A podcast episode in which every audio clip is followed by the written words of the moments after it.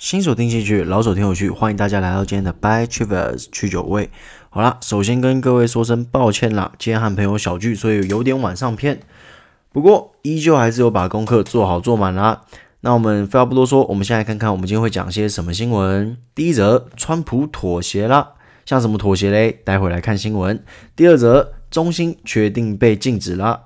第三则，日本首相坚定的奥运精神。第四则，DR 大灾难。好，让我们赶紧进入今天的第一则新闻。败选打死不下台遭惨批，同党忙切割，川普不得不开口。川普日前因表态败选仍不愿意和平移交政权，引起各界猛烈抨击，甚至连同党的共和党议员们啊，都纷纷急忙澄清，甚至切割川普的说法，迫使他改口称愿意和平转移政权。川普强调啊。我们希望一个和平的政权转移，但我们不希望被骗。当我们知道会傻乎乎地说好，那就来移交政权吧。我们确实会做好准备移交政权，但我们也知道，我们很清楚那里有成千上万个选票通过不同方式作弊，我们才不会就此认了。川普自竞选以来啊，一直强调邮寄投票啊恐有舞弊的嫌疑。多项民调显示，打算采取邮寄投票的支持者啊。以民主党居多啦，比共和党还要多。而川普竞选阵营已在好几周提起诉讼，意欲限制邮寄投票，并预测大选结果可能需要诉诸最高法院。诶，这就可以跟我们昨天的新闻做一个联动啦。这就是为什么川普一直在布局最高法院的这个选举权啦。好，不过法院已于本月裁定啊，被视为关键州的密西根州、宾州、威斯康星州和北卡罗纳。罗莱纳州啊，可把十一月三日之后寄达的选票计入得票，前提是啊，选票在投票日之前寄出。不过，美国有线电视新闻 CNN 报道啊，美国联邦调查局局长瑞伊在向参议院国土安全委员会作证时表示啊，从过去的选举来看，并未看见全国性大选中有出现邮寄或借由其他方式进行大规模舞弊的情况，等于说直接打脸了川普的说法。好啦，跟各位讲这则新闻，就只是说，哎、昨天有提到，那今天再再提一下，对，就是说，哎、川普决定说啊，我还是稍微做点说法上的修改，这样子。那既然昨天报道说他不走，就今天川普被党内同志镇压。我是觉得他讲的是有一点言不由衷啦，他感觉就是输了，一定是觉得啊，一定是拜登出奥博这样子，所以说他到底会不会赖着不走，只有选完才知道啦。现在的揣测，呃，都无济于事啦。毕竟这个嘴巴长在他那个身上啊，他怎么讲，我们怎么信嘛，也没办法啊，对不对？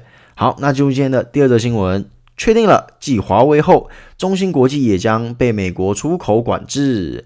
美国商务部业与安全局 BIS 文件显示啊，华府已决定对中芯国际及子公司、合资公司采取出口管制措施，主因其出口可能被转用于中国军事最终用途，带来不可接受的风险。各位之前有听我节目的朋友就知道了，我之前就有说过，中芯被禁是跑不掉的啦，而这也就是我手握记忆体不肯卖出的原因之一啦，就是我就在等这件事情，就说诶。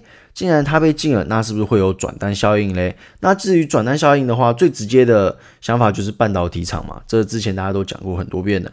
那毕竟中芯是半导体的生产商嘛，所以如果它今天被禁了的话，那我们台湾的半导体的一些厂商就会受惠嘛。那记忆体则是有点绕弯啦。不过之前新闻也有说过，就是说现在大陆的 NR Flash 厂。兆易的晶片是由中芯提供的，也就是说，如果中芯国际被禁之后，势必会连带影响兆易的 NOR Flash 的生产。所以说，NOR Flash 方面可能会有报价的上升趋势，因为供给变少了嘛。而台厂也就有机会获得转单啊。两件事情，第一个报价有可能上升，第二个有可能获得转单，这样子。不过各位要搞清楚哦，是 NOR Flash 哦，不是。N A N D Flash 哦，都是 Flash，你听起来说啊，都是 Flash，到底差在哪？诶，这个细节我这边就不赘述了啦，因为我们是投资人嘛，我们不是什么专家，没有说我哦，我要来研究记忆体，没有。呃，如果各位有兴趣的话，之后如果再有类似的东西的话，我会再做一点细节的陈述啦。不过这方面我们就先带过。那 N A N D Flash 最近的报价也有点惨啦，就是我相信各位可能没什么印象，毕竟那要你真的有去。呃，稍微关注机体厂才会知道，所以说记得哦，NOR Flash 不是 NAND 哦，所以说，如果你们想要试试看说，啊，乘着这波劲力向上，诶，看能不能赌赌看一个机会，请注意，不要看到 Flash 就买，魔鬼藏在细节中啊，就是说两者是有差的哦，就是在选概念股的时候，真的要好好注意啦。好，进入今天的第三则新闻，菅义伟誓言办奥运，证明人类能战胜病毒。日本首相菅义伟于二十六日在联合国大会的视讯演说上宣示啊，日本有信心明年的东京奥运能顺利举行。东京奥运应于今年举行，但因为新冠肺炎而移至明年啦。菅义伟在联合国大会上的处女秀宣示啊，明年夏天日本决心举办东京奥运暨残障奥运，证明全体人类能战胜病毒大流行。我会持续不遗余力的努力，迎接大家来到安全可靠的东京奥运。自一八九六年首届夏现代夏季奥运啊，至今一百二十四年啊，只有三届赛事无法如期举行哦，包括因为第一次世界大战而取消的一九一六年的德国柏林奥运，以及日本侵华与二战而停办的一九四零年东京奥运，以及一九四四年伦敦奥运。也就是说啊，这次的递延算是第四次啦，不过没有取消，跟之前的不一样，没有取消。好，那各位，原则上只要有奥运啊，台场往往都会接到单子啦。那你会说那是大单子吗？其实我觉得也不一定啦。我个人是觉得应该不算是大单子，但是会是一个技术被世界看到的时候啦。比方说之前的再生纺织纤维啊，算是轰动一时啦。那再者，除此之外，还有面板厂的利多。毕竟你奥运盛世，面板是必不可缺的嘛，对不对？台湾身为世界前三大面板生产商啊，那势必会有单子进来啦。不过我觉得炒作方面居多啦。毕竟第一点，你这面板就只有做一次啊，而且量不可能说非常非常大，除非每个观赏奥运的人一进来，大家就发个平板嘛，那样这样可能量就很大啦。不过大家还是可以留意一下，说是否会有一波小炒作啦。毕竟有话题就有炒作，有炒作就有股价嘛，我们就看到时候炒作的力道嘛。其实也是要看主力的心情啦，我觉得。好，第四则新闻，十三档 TDR 昨天有十一家跌停，证交所呼吁投资人注意风险。这个多档 TDR 台湾存托凭证，这个溢价幅度过大，二十五日啊更出现十三档 TDR 中有十一档跌停的记录。投资人怪罪证交所针对 TDR 采取处置措施，使得股价跌停。但证交所今日重申啊，部分 TDR 出现特殊异常交易情形。此次 TDR 的处置是为了维护投资人权益，更是提醒投资人交易应该注意风险。证交所指出啊，TDR 为原股已在国外上市，且同时在台湾集中交易市场挂牌的有价证券。两者价格应具联动关系，但如果溢价过高，代表交易价格过度偏离原股价格，投资人如买进需承受较大的价格波动以及风险，亦容易遭受重大投资损失。好啦，其实我个人也是有关注一点 DR 股啦，毕竟最近台湾主力迷上了。低股价的水饺股嘛，而 DR 又是最近最受主力吹捧的，那我当然也是会 pay attention 嘛，对不对？毕竟哇，飙成这样子，一定要看一下的啊！而且啊，你看那些 DR 股的基本面，你会觉得说，哇，这个营收这样子，它到底在涨三小？这个营收都惨不忍睹啊！这个 EPS 也是惨不忍睹啊！到底在涨什么东西嘞？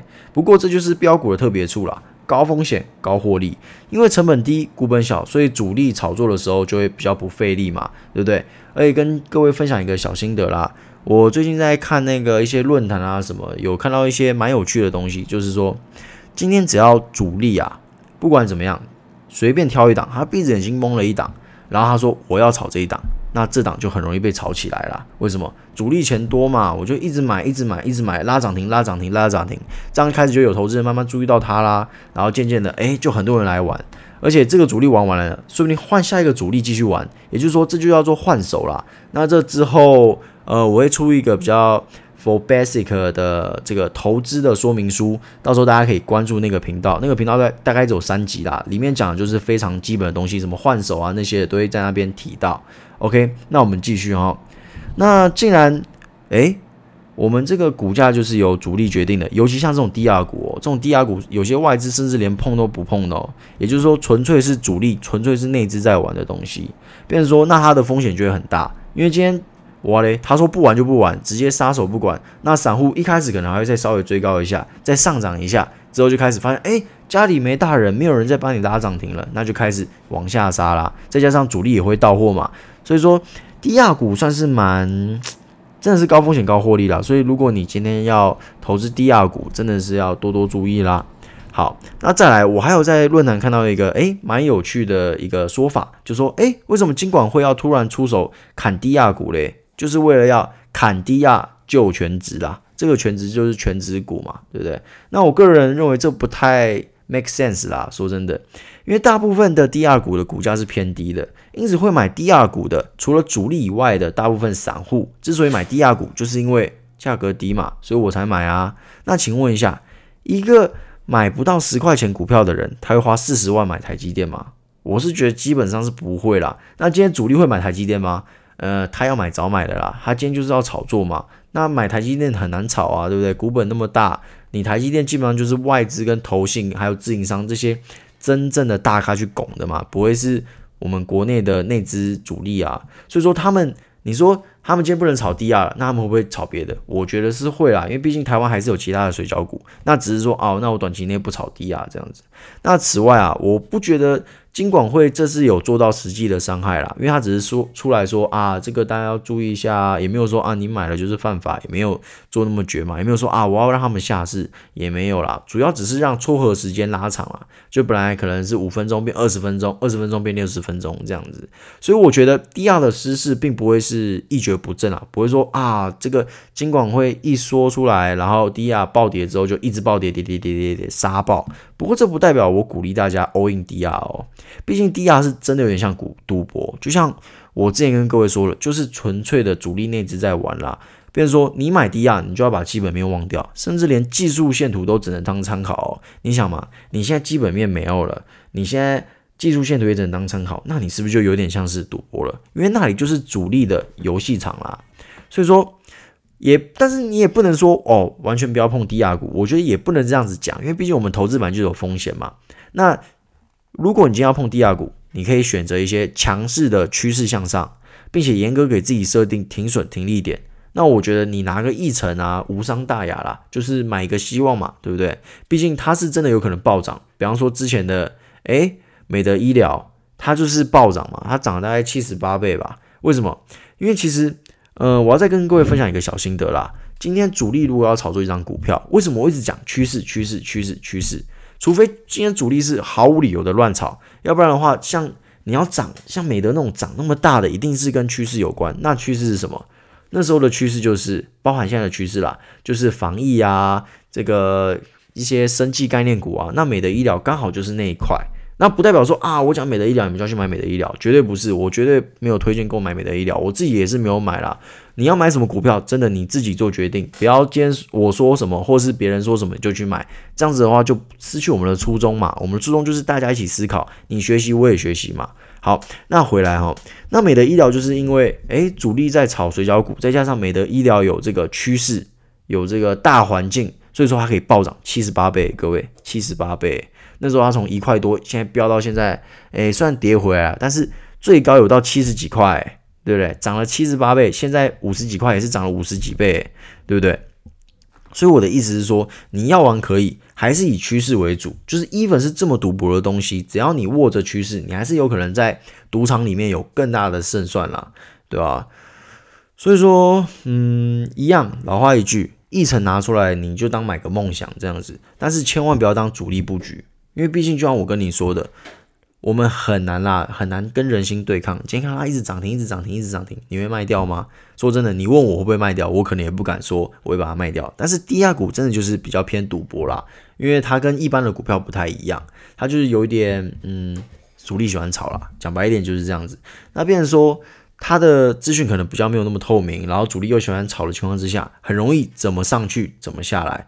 那你运气好，可能买在非常低，所以它下来的时候你还有办法逃。但是如果你今天是诶强势趋势向上且你追高的话，诶，通常我我跟各位说了，通常强势趋势向上且追高胜率是还蛮高的，就是顺势操作啦。但是有时候你不不会设停利的状况之下，你很容易就怎么上去怎么下来，那这样子可能就会跌破你的目标价。尤其是像这种没有基本面啊，只剩趋势，你很难说服自己把它 keep 住啊，放长线很难啦。尤其是我已经跟各位说了，这就是主力的游乐场，主力会跟你放长线吗？怎么可能？主力怎么可能普渡我们这些散户？所以说，如果今天大家玩 DR，、哦、真的是看到 DR 结尾或 KY 结尾了，pay attention 啊，不是说不能玩，只是说不要把它当自己的投资主力。好，那我们今天的 Buy Shivers，大家就到这边喽，希望大家都有学到点东西。那如果有什么有趣的想法，也可以跟我多多交流。好那我们就明天见喽拜拜。